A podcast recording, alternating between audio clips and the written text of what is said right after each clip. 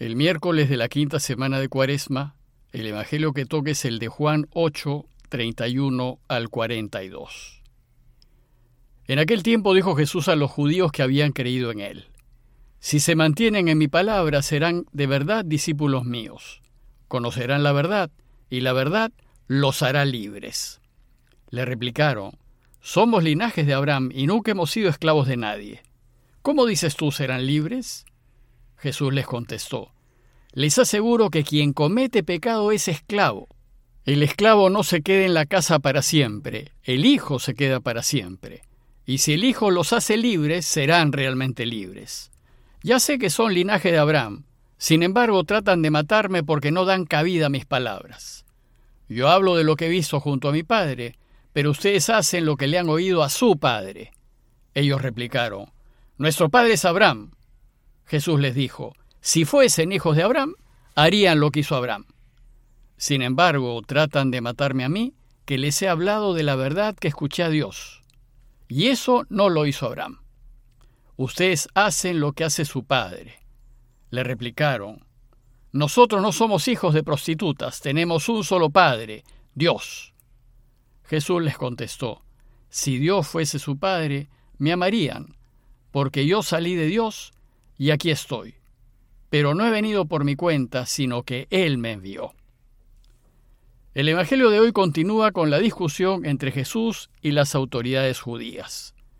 Y mientras que el tema del pasaje anterior fue la luz, el tema de hoy es la libertad. Y esto porque uno de los deseos más profundos que todos tenemos es ser libres. Dios nos ha creado libres y quiere que seamos libres. Y el texto nos invita a reflexionar en aquello que nos da libertad y en aquello que nos la quita. La lógica que sigue Jesús en su argumentación es la siguiente. Si ustedes estuviesen en la luz, estarían del lado de la verdad, es decir, de su lado, y por tanto evitarían el pecado. Y si evitan el pecado, entonces permanecen realmente libres. Pero si no están en la luz, sino en la oscuridad, es decir, si viven sumergidos en el pecado, entonces dejan de ser libres y se convierten en esclavos, porque quien comete pecado es esclavo. Y cuando pertenecen a la oscuridad, su padre ya no es Abraham, ni puede ser Dios, sino más bien es el enemigo. Mientras que la lógica de sus adversarios es que ellos son descendencia de Abraham por línea de sangre. Y en cuanto descendientes, sostiene que son automáticamente y por derecho de herencia hijos de Dios y por tanto libres. Jesús les responde que están equivocados, pues el ser hijos de Dios no depende de la línea de sangre, de la descendencia, sino del ejercicio de la libertad en favor de Dios. Solo quien ejerce su libertad en favor de Dios, ese es su hijo, y se convierte verdaderamente en descendencia de Abraham. Pero si ejercen su libertad en contra de Dios, no pueden ser hijos suyos. Y la prueba de que ellos no son hijos de Dios es que lo quieren matar. De la discusión anterior parece que hubo un grupo que sí creyó en él, pues el texto inicia diciéndonos que dijo Jesús a los judíos que habían creído en él. Y lo que les dijo fue, si se mantienen en mi palabra, serán de verdad discípulos míos, conocerán la verdad y la verdad los hará libres. Mantenerse en su palabra es vivir según su propuesta, es hacer lo que Él dice. Y a aquellos que creen en Él les dice que si siguen su camino serán en verdad discípulos suyos, y si lo son, conocerán la verdad, y la verdad los hará libres. Es decir, conocerán a Dios, pues Dios es verdad. ¿Y por qué conocerán la verdad? Porque la luz siempre revela la verdad. Y solo si nos mantenemos en la luz, conoceremos la verdad. Y como Jesús es la luz, Él nos revela al Padre, a la verdad. Luego, si queremos conocer la verdad, es decir, al Padre, debemos ser discípulos de Jesús y lo seremos cuando vivamos en la verdad. Bueno, pues este grupo que sí había creído en Él deberá caminar en la luz, deberá mantenerse en su palabra, Deberá ser veraz, recto, justo, solidario, generoso, compasivo. Y vivir en la luz es no tener nada que esconder ni nada que ocultar. Quienes viven en la luz o en la verdad son capaces de abrir sus vidas, de transparentarlas delante de todos, de mostrarlas sin vergüenzas. La mentira, por su parte, oculta, se esconde, actúa en lo secreto, por debajo, pues si se pone a la luz, desaparece y pierde su poder. ¿Y por qué aquel que vive en la luz y en la verdad es realmente libre? Porque al ser su vida un libro abierto, sin doble vida y sin nada que esconder, nada hay que pueda ser usado en su contra. No puede ser acusado de nada y no puede ser chantajeado con nada, pues no oculta nada. Y al no poder ser chantajeado, no tiene nada que temer y puede dormir tranquilo. El hombre veraz es un hombre inchantajeable y eso lo hace realmente libre. Por tanto, si queremos vivir en la verdad y ser de verdad discípulos suyos, debemos decir siempre la verdad, nunca mentir, ni siquiera mentiras piadosas, pues toda mentira, por pequeña que sea, es contraria a Dios y nos opone a Él, y en lugar de mentir es preferible quedarse callados. Sin embargo, ellos no entienden, no han asimilado las enseñanzas del camino de Jesús. Pues le responden diciendo, Nosotros somos descendencia de Abraham y nunca hemos sido esclavos de nadie. ¿Cómo dices tú serán libres? Ellos no se sienten esclavos de nadie, más bien se creen libres. Piensan que lo son, pero no por vivir en la verdad, sino por descender de Abraham.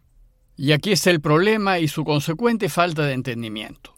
La libertad no se hereda, no es un estatus o privilegio, no se compra ni se vende. La libertad es principio y resultado de decidir vivir a la luz de Dios. Ayuda a tomar en cuenta que en tiempos de Jesús la esclavitud era una condición plenamente aceptada en la sociedad, era parte del ordenamiento social. Los perdedores de una guerra solían pasar a la condición de esclavos, y una vez esclavos se convertían en mercancía que se compraba y vendía. En tiempos de Jesús muchas familias tenían esclavos, y ellos eran quienes hacían el trabajo pesado, y evidentemente el esclavo no era miembro de la familia, era un activo que se podía negociar en el mercado. Jesús desea aquí dejar en claro que no está hablando de esto, sino de una libertad interior, y que lo que dice no tiene nada que ver ni con ser descendiente de Abraham, ni con tener el estatus de esclavo. Está hablando de ese modo de vivir que te hace decir siempre lo que piensas, seas o no seas físicamente esclavo. Y está diciendo que si no vives en la verdad, seas o no esclavo, tengas o no tengas dinero, seas o no seas poderoso, nunca podrás ser libre. Entonces Jesús los aclara y les dice que el hombre libre no es el que desciende de Abraham, sino el que no peca. Pues les aseguro, dice Jesús, que todo el que peca es esclavo del pecado y en consecuencia no puede ser hijo de Dios. Luego, si no quieren ser esclavos, no pueden argumentar ser hijos de Abraham.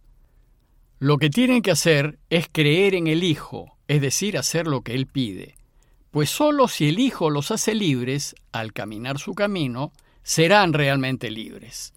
Por eso dice Jesús, el esclavo no se queda en la casa para siempre, el Hijo en cambio se queda para siempre y si el Hijo los hace libres, serán realmente libres. Como los esclavos se compraban y vendían, no se quedaban en casa para siempre. En cambio, los dueños sí se quedaban en casa para siempre. El que vive en pecado es interiormente esclavo y no puede quedarse en la casa de Dios. El libre, el que hace su voluntad, ese es su Hijo, y es el que se queda siempre con él. Les dice además, ya sé que ustedes son descendencia de Abraham, pero eso no los hace automáticamente libres, pues aunque sean descendencia de Abraham, siguen siendo esclavos, y la prueba de que siguen siendo esclavos es que tratan de matarme porque mi palabra no ha penetrado en ustedes. Cuando vivimos sumergidos en el pecado, urdiendo engaños y males por lo bajo y haciendo daño, automáticamente pasamos a la condición de esclavos. Ya no vivimos en la luz, y ya no pertenecemos a la casa del Padre. Jesús les dice que Él habla la verdad. Yo hablo de lo que he visto junto a mi Padre. Ustedes, en cambio, no hablan la verdad ni hacen lo que Dios quiere. Ustedes, les dice, hacen lo que le han oído a su padre, que no es Dios ni Abraham. Ellos insisten en afirmar que son descendencia de Abraham y con todos los derechos. Nuestro padre es Abraham. Y Jesús les respondió, si fuesen hijos de Abraham, harían lo que hizo Abraham. Sin embargo, tratan de matarme a mí que les he hablado de la verdad que oí de Dios, y eso no lo hizo Abraham. Ustedes hacen lo que hace su padre. Entonces los judíos se molestan, pues Jesús les dice que no son hijos de Abraham. Y le responden, nosotros no somos hijos de prostitutas, tenemos un solo Padre, Dios.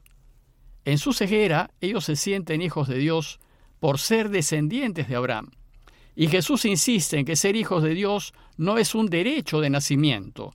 Ser hijos de Dios es la consecuencia de hacer lo que Dios quiere. Yo quiero y elijo vivir a la luz de la verdad y de la justicia. Yo quiero y elijo rechazar el pecado en mi vida. Y esas decisiones, si las vivo con consecuencia, son las que me hacen hijo de Dios. Pues al vivir así, nos ponemos en el camino de Jesús. Por eso el Evangelio de hoy termina diciendo, si Dios fuese su Padre me amarían, porque yo salí de Dios y aquí estoy. Pues no he venido por mi cuenta, sino que Él me envió. A la luz de este Evangelio los invito a preguntarnos, primero, ¿Somos de los que decimos siempre la verdad, aunque nos cueste y aunque perdamos? Y segundo, ¿estamos dispuestos a rechazar el pecado en todas sus formas y a vivir siempre a la luz de la verdad y la justicia, como lo propone Jesús? Pidámosle a Dios que nos haga verdaderos discípulos del Señor, para que cuando le digamos Padre nuestro, lo hagamos sabiendo que somos verdaderamente hijos suyos. Parroquia de Fátima, Miraflores, Lima.